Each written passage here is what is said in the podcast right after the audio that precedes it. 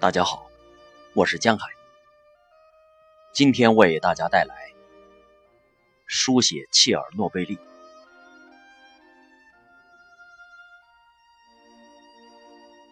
蚂蚁们在树干上爬着，这里四处是军事器材，充斥着行军声、哭泣声、哀怨声、咒骂声。还有直升机的螺旋桨声，但蚂蚁们依旧自顾自地爬着。我刚从隔离区回来，这一天我见到的所有事物中，只有一样让我印象最深刻，就是这些蚂蚁的身影。我们在森林里停下脚步。我站在一棵桦树边抽烟。我离树很近，就靠在树上。出现在我眼前的，便是这些在树皮上爬行的蚂蚁，全然无视我们的存在。我们很快就会离开，蚂蚁们也不会发现。而我呢，这是我第一次这么近距离看蚂蚁。起初大家都说这是一场大灾难，然后大家说这是一场核战。读过有关广岛跟长崎的报道，我也看过那些纪录片。核战争、爆炸的半径范围，这些虽然很可怕，但可以理解。我甚至可以想象当时的状况，但我无法理解发生在我们身上的事。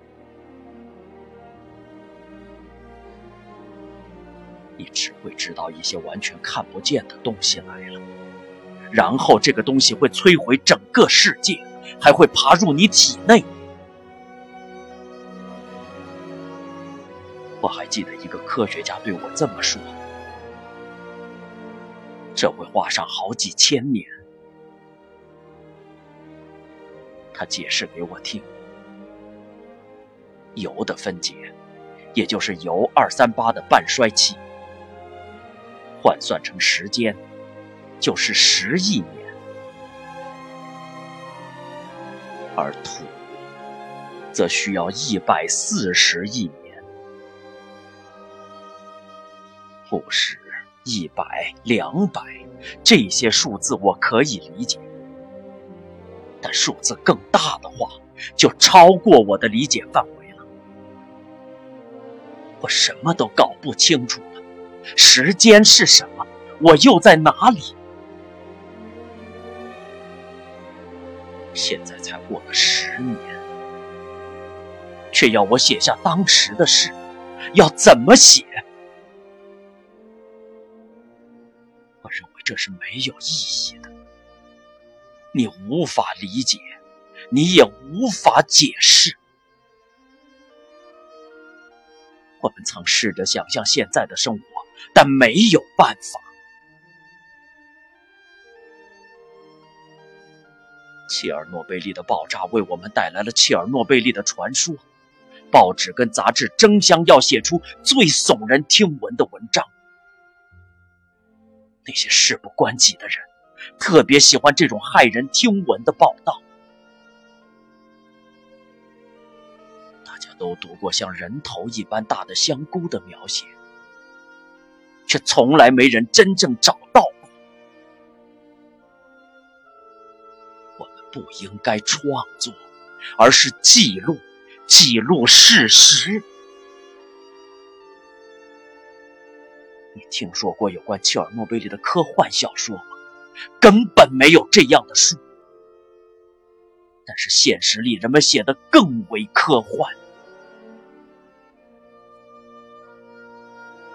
我有一个笔记本，专门用来记录对话、谣言和轶事。这么做很有趣，更可以传给后人。想想希腊古文明至今还剩下什么，就是那些希腊神话。这就是我的笔记本。同样的话已经连续广播了三个月。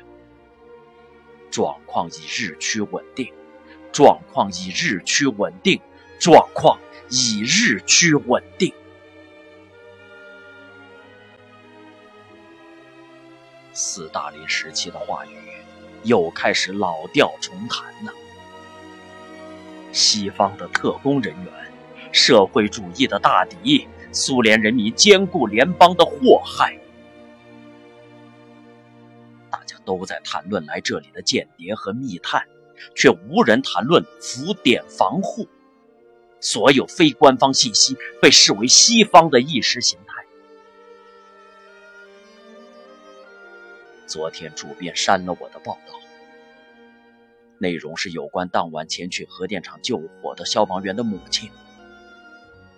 这位消防员因为急性放射线中毒身亡。把儿子安葬在莫斯科之后，他的父母回到他们的村庄。这个村庄没多久就被疏散了。秋天时。他们暗中穿越森林，回到家中庭院，采收了满袋的西红柿和小黄瓜。这位母亲很满意。我们装满了二十个罐子。对土地和农民的传统充满了信心，就连儿子的死，也改变不了他们的习惯。你在收听自由欧洲电台？我的主编问我，我没有回答。我们的报纸不需要危言耸听的人，给我写些英雄事迹的报道。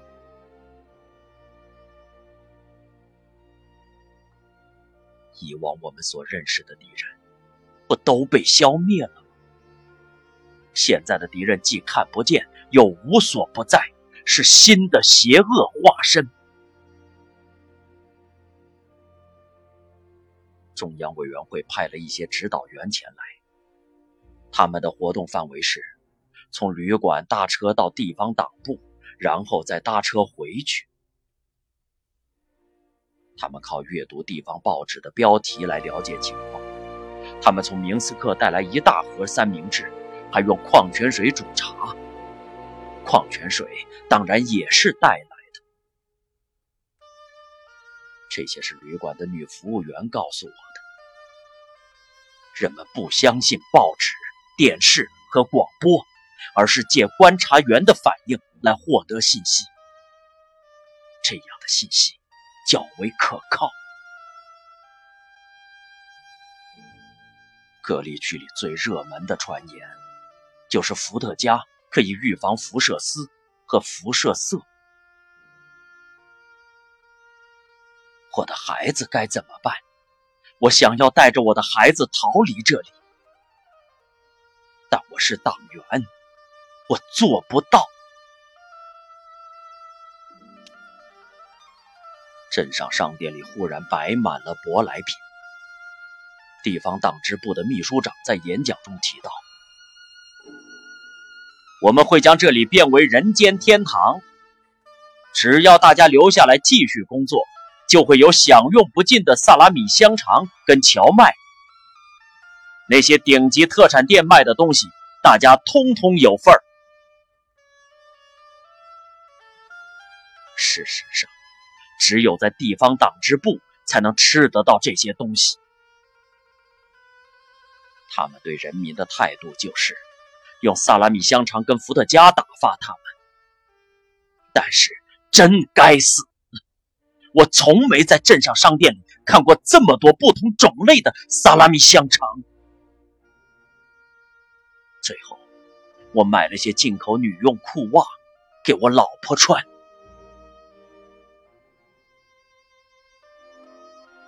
曾经有一个月，可以买到辐射剂量计，后来就买不到了。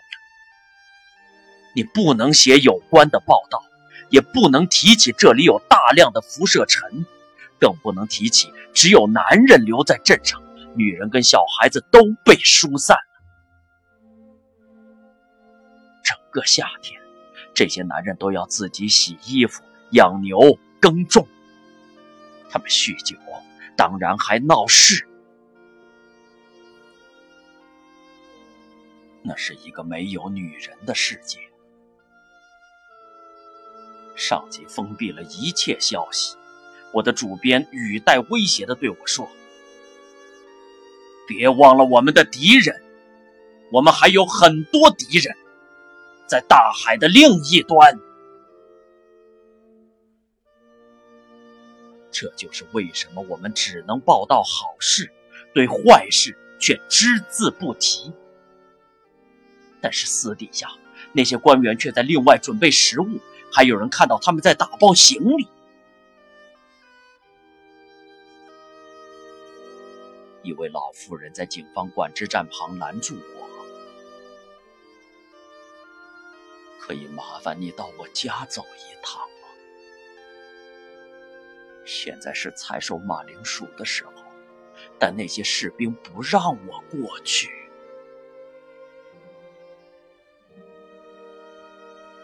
这些人都被转移，他们与世隔绝，一无所有。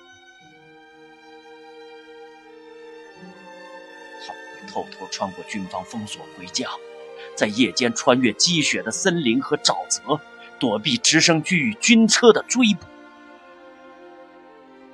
一辈的人都说，这跟以前德国人入侵时没什么两样。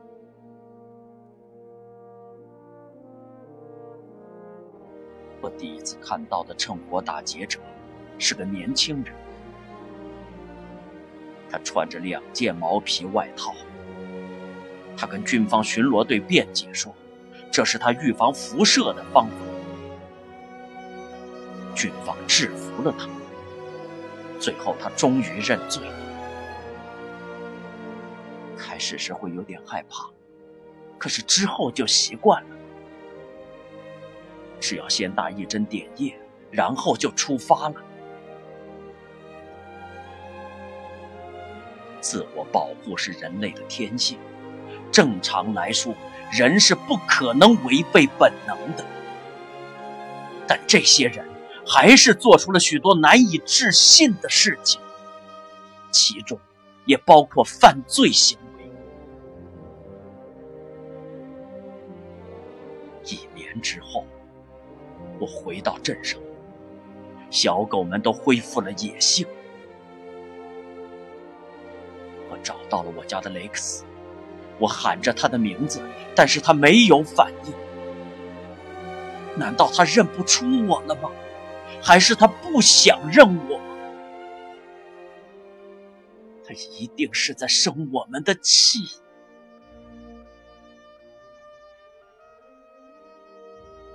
刚开始几个月，大家都很安静，到处是一片死寂，人们都有气无力。你知道应该离开这里，但是到了离开时，你又会不想走，你会变得无法理解周遭发生的事情。我不记得当时有任何严肃的话题。但是我记得那些玩笑。现在所有商店都卖微波产品了。阳痿起因可分为两种：有辐射反应跟没有辐射反应。然后忽然之间，再也没有人开玩笑。我在医院听到有人说：“这个男孩死了。”昨天，他曾拿糖果给我吃。在市场排队的时候，听到人们说：“哦，真好，今年有好多香菇。这些香菇都有毒物。”哦，你真奇怪，又没人强迫你吃。你可以把香菇买下来晒干，然后拿去明斯克的市场卖，你就会变成大富翁了。建造教堂的时候，选的地点是需要上帝指示。教会的神父会看见异象。建造教堂之前，还要举行神秘的仪式。但他们建核电厂像建普通工厂一样，简直跟建猪圈没什么两样。结果，他们用来建屋顶的沥青都融化了。你读过这篇报道？他们抓到了在切尔诺贝利附近逃亡的士兵。他在地上挖了一个洞，住在里面，就在反应炉附近。他会去那些废弃的房屋里寻找食物，有时找到猪油，有时找到腌黄瓜。他还会设下陷阱，捕捉野生动物。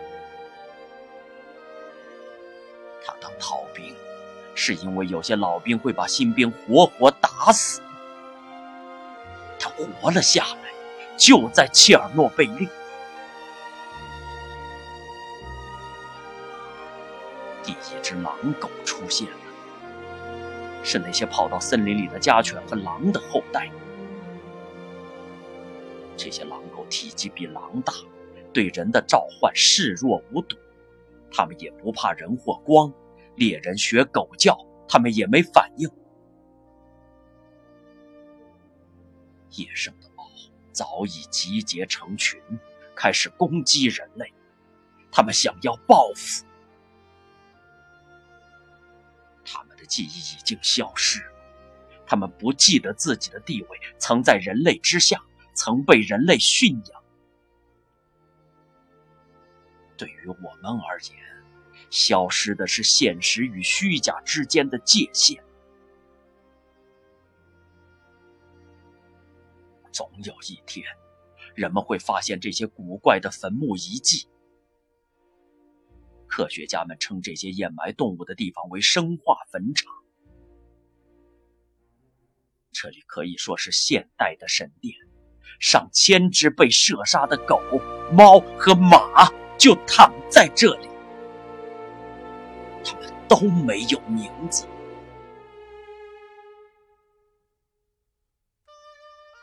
昨天我父亲过了八十岁生日，我们一家人聚在餐桌边，我看着父亲，想起他这一生的许多经历：古拉格集中营、奥斯维辛集中营，还有切尔诺贝利，他这一代人全都碰上。很喜欢看养眼的美女。他年轻时，我母亲常常为此发脾气。他会说：“行政区所有穿短裙的女孩，他一个没有放过。”然而现在，每当有年轻漂亮的女孩从我们身边走过时，他却会把头低下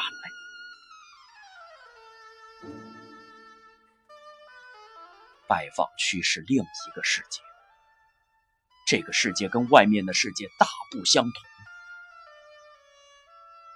这是科幻小说家斯特鲁加茨基兄弟的作品，但科幻小说却变成了现实。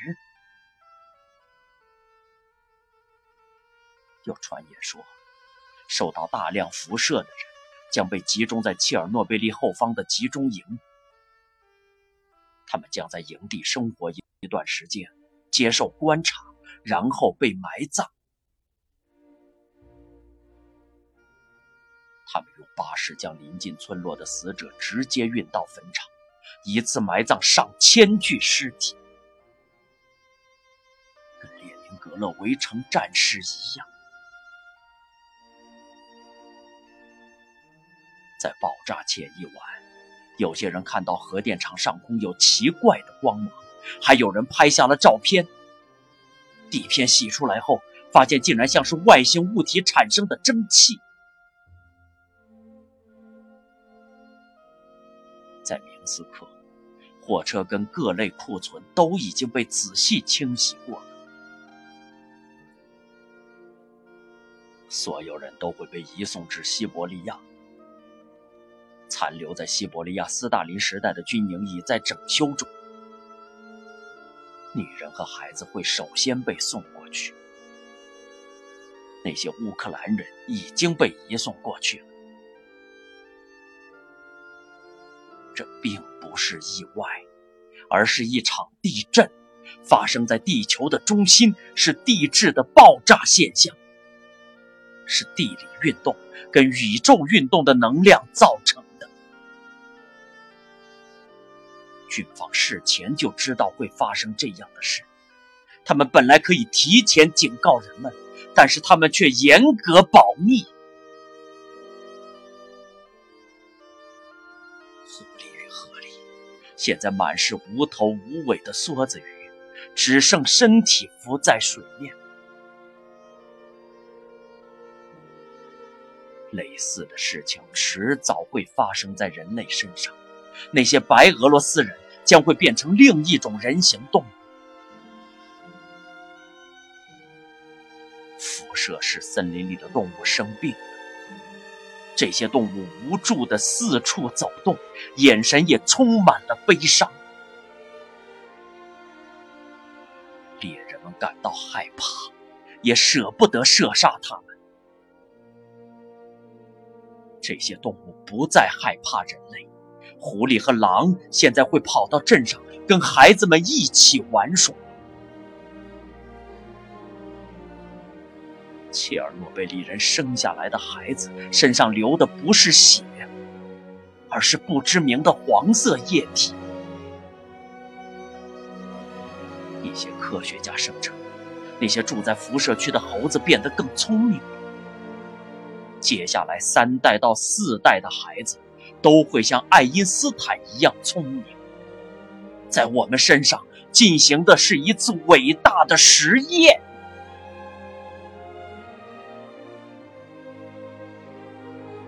阿纳托利·希曼斯基，新闻记者。